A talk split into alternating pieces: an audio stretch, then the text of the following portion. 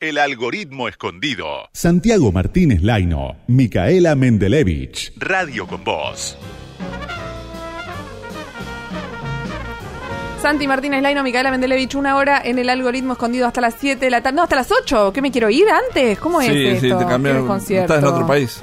Santi, mañana es el Día de la Mujer, eh, se conmemora el Día de la Mujer, no se festeja nada, estamos conmemorando un día que encima se estableció en el 70 y pico en la ONU por una por 129 mujeres que murieron en una fábrica, o sea, es un día para pensar en las diferencias que todavía existen enormes, en los machismos, desigualdades. las desigualdades. Está, está bueno también eh, conversarlo, ¿sabes que está bueno hablarlo con los chicos? Eh, es increíble también la, la manera con los chicos, con las chicas, con las chiques, de detectar los micromachismos que tienen. A mí me parece alucinante eso.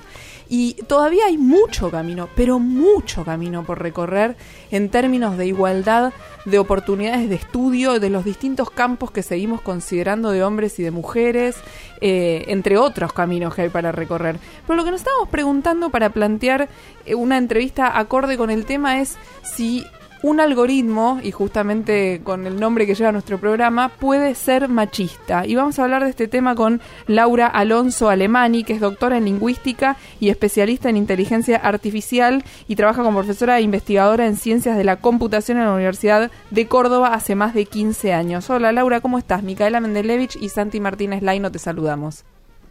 Hola, ¿cómo están? ¿Cómo estás, Laura? Primero la pregunta que no es nada sencilla y que sé que plantea mucho, muchas cuestiones, pero ¿pueden los algoritmos ser machistas? Sí, más vale. La verdad que un algoritmo hace lo que le dicen que haga o lo que aprende a hacer. Y de la misma forma que hemos visto muchas veces que cuando uno aprende de, de un mal ejemplo, eh, muchas veces hace eh, lo que hacía el mal ejemplo, bueno, los algoritmos también. Eh, totalmente, totalmente. Bien, Laura. eh, ¿Y cómo, cómo, cómo, cómo observamos que, que se expresan esas, esas desigualdades a través de los algoritmos? ¿Cómo, cómo se puede ejemplificar esto? Bueno, eh, la verdad que son cosas que por ahí son difíciles de ver porque las tenemos tan naturalizadas en nuestra propia sociedad que, que tenemos que mirar eh, fuerte para darnos cuenta, pero con el trabajo que venimos haciendo eh, en los últimos eh, tiempos, ¿no?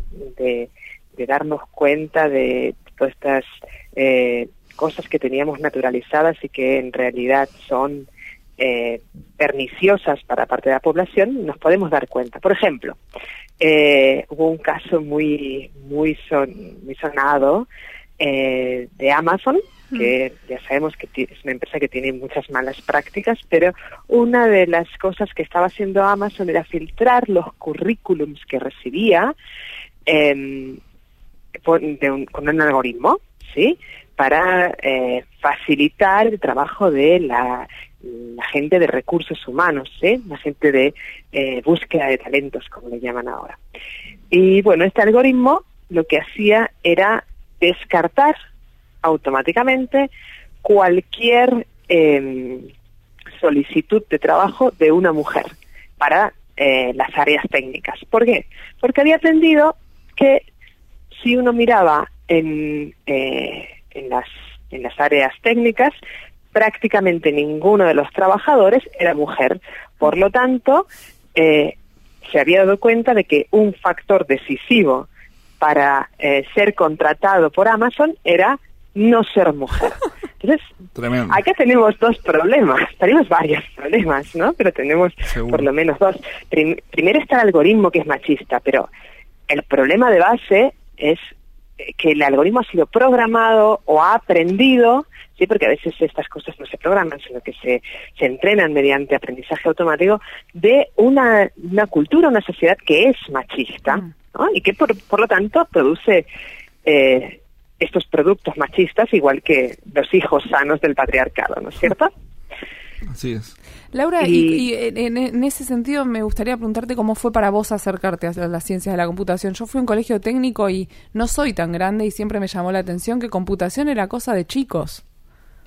Pero eso no es así. No, Eh, claro que eso no es es una, una construcción que se hizo de forma bastante tardía, porque inicialmente en los inicios de la computación hubo muchas mujeres involucradas. De hecho, la primera persona que hizo un programa fue una mujer, fue Ada Lovelace, no fue un hombre. ¿sí?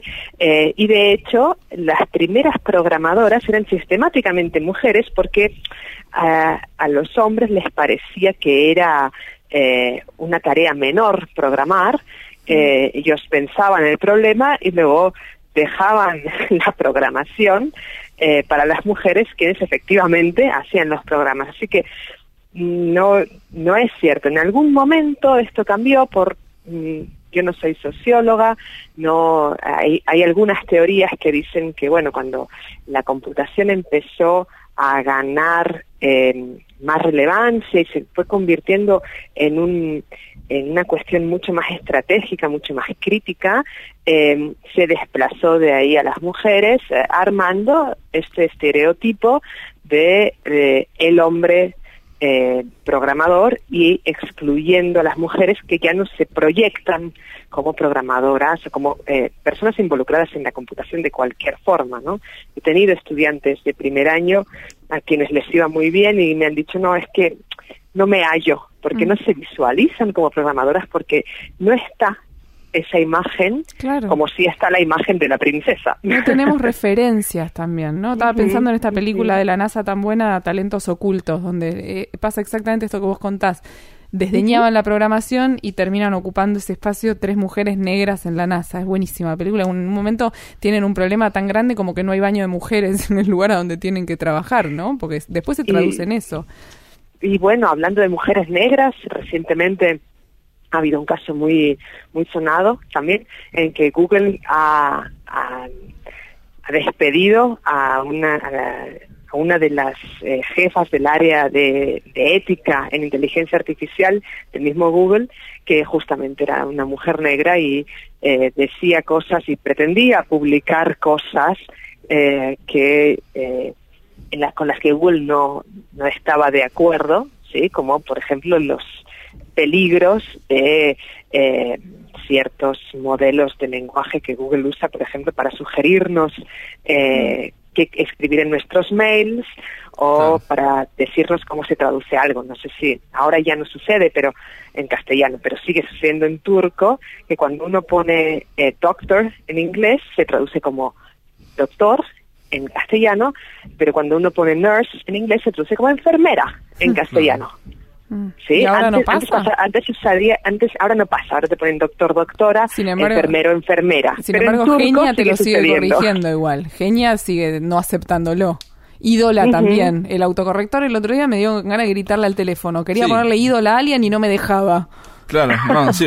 Y incluso me parece que también se va a desatar eso también con, con el tema del lenguaje inclusivo, ¿no? O sea, cuando a medida que va avanzando el lenguaje inclusivo en nuestra sociedad, este también tiene tiene Sí. esas barreras. Y Es una forma de imponer una normalidad que no hemos elegido y que nos damos cuenta que nos, fa- nos hace mal. Y en el género es muy visible. ¿sí? En, el, en el género se nota mucho porque es un tema que venimos trabajando hace mucho tiempo, pero eh, no, no se nota ni mucho menos eh, de la misma con la misma claridad en discapacidades, en singularidades diversas, como por ejemplo si uno es introvertido, eh, que no es ningún tipo de discapacidad que yo sepa, eh, también hay muchas discriminaciones, ¿sí? En, en la, la discriminación a los pobres, por ejemplo, no hablemos ya de, de orígenes eh, culturales o, o geográficos, ¿no? Mm. ¿Y, y cómo, cómo te parece que se tiene que combatir este o cómo se tiene que, tratar de eliminar estas desigualdades o esta promoción de esas desigualdades? Y bueno, al- esto que están haciendo ustedes ahora es muy importante, muy valioso. Lo primero que tenemos que hacer es darnos cuenta, darnos cuenta de que esto está pasando, porque tenemos esta eh, eh, esta ficción de que los algoritmos son infalibles, de que si el sistema no se equivoca, Que si lo dice el sistema es porque está bien y eso no es cierto, no solamente no es cierto que no se equivoca, sino que puede equivocarse de forma muy sistemática. Así que eh, es importante eh, darnos cuenta, desnaturalizar lo que está eh, naturalizado, luego reportar ¿sí? Google empezó a cambiar esta eh, la forma, la traducción que ofrecía para doctor y para y para enfermero eh, con eh, reportes de usuarios que decían, eh, cuidado que esto está pasando Claro, y además queremos cuando que pasa pase. mucho lo empiezan a ver, o sea, esto también es así. Eh, lo cual, a- a- eh, ahí es a donde va mi, mi próxima pregunta. A veces me gusta pensar en qué argumentaría alguien que no piensa. Estamos los tres claramente de acuerdo que están ahí a la vista los machismos todos los días y sobre todo en, en esto Mm. que estamos hablando, en la computación, en, en, en Internet. Pero, ¿qué, en algún punto me pregunto, y no entiendo nada de cómo se programa, pero ¿no se busca un promedio y ese promedio muchas veces deja fuera a las minorías? ¿No es un problema Sí. intrínseco de cómo es programar? Ujú. Bueno, eh, a ver, es cierto que la forma más fácil de solucionar un problema es el promedio, ¿sí? Pero eso no significa que sea la única. Entonces, eh, nosotros de nuestro lado tenemos nuestro nuestra voz y nuestro voto de consumo y tenemos que, que tratar de, de que se escuche em, para decir, bueno, no queremos el sistema más barato, queremos el sistema que nos trate bien. Claro. ¿sí? Eh, eh, uno va a tratar de, de, de solucionar eh, un problema de la forma que maximice sus beneficios y nosotros tenemos que tratar de que el problema se solucione de la forma que haga el menor daño posible, ¿no es cierto? Sí. Y la última pregunta, eh, como para cerrar también, ¿hay, ¿sabés si hay, hay grupos de, em, de gente que va, va tratando de, o sea, en, en los ámbitos de, de la ciencia, de, de la tecnología, que se junta justamente para, para tratar de, de militar o de buscar cómo, cómo difundir estas desigualdades o cómo, cómo tratar de poner un poco de fin a estas desigualdades o, o difundirlas. Hay grupos de difusión eh, con respecto a eso, por lo menos ahí, por ejemplo, en la Universidad de Córdoba o en otras universidades. Eh, Y bueno, ¿Sabes, es- sabes de algún grupo en, en particular que le puedas recomendar a nuestras, nuestras y nuestros oyentes?